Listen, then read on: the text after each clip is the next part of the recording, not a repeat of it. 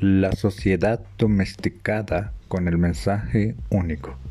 La estructura del poder global hace que los medios de comunicación ofrezcan un solo mundo, una única cultura global unificadora, que convierte en extraño al pensamiento crítico.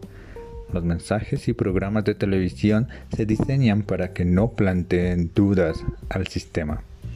En la llamada era de la información, la gran mayoría de la población global se informa a través de los medios controlados susceptibles a la presión de intereses de poder, lo que significa que, a pesar que un ciudadano acceda a distintos canales de comunicación, el mensaje recibido será el mismo, porque el objetivo es un establecimiento global, no es que los ciudadanos piensen, no, sino que acaten y se resignen a su ideología.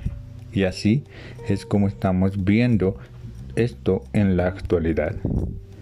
La apariencia externa oculta que la gran cantidad de empresas de comunicación de masas es solo un ilusionismo. Es maraña, no es verdad. En realidad, propiedad de unos pocos y crean un pensamiento homogéneo, cuya proporción comienza con las escuelas públicas para luego seguir en la cultura adolescente, la música, videojuegos, libros diseñados para manipular a los más jóvenes. Y da como resultado una sociedad de adultos infantiles. Y hacen poco a poco. Lo hacen dividiéndolo en grupos, izquierda, derecha, animalistas, veganos, multigéneros, feministas, etc. Para que olviden que en verdad tienen muchas más características comunes que diferentes. No se percatan que acaban partiendo con un pensamiento clónico que convierten al individuo, si es que a estas alturas queda algo de él, en un robot teledirigido por estas exigencias del mercado hacia un consumo y la ideología de los planificadores, porque desde que era niño se le ha venido castrando el cerebro para que no formule preguntas esenciales como ¿quién soy? ¿Para qué vivo? ¿Hacia dónde voy?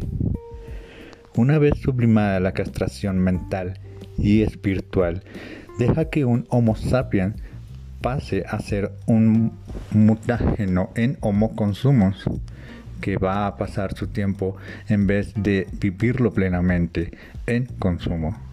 La religión hace tiempo dejó de ser interesante y a quien le quede un ápice de espiritualidad puede integrarse al grupo de la Madre Tierra.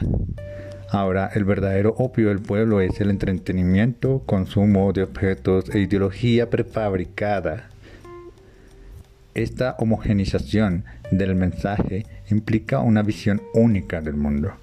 Es el triunfo de un globalismo, una globalización ya realizada y formulada anteriormente, frente a otras posibilidades con la extensión de la cultura del miedo.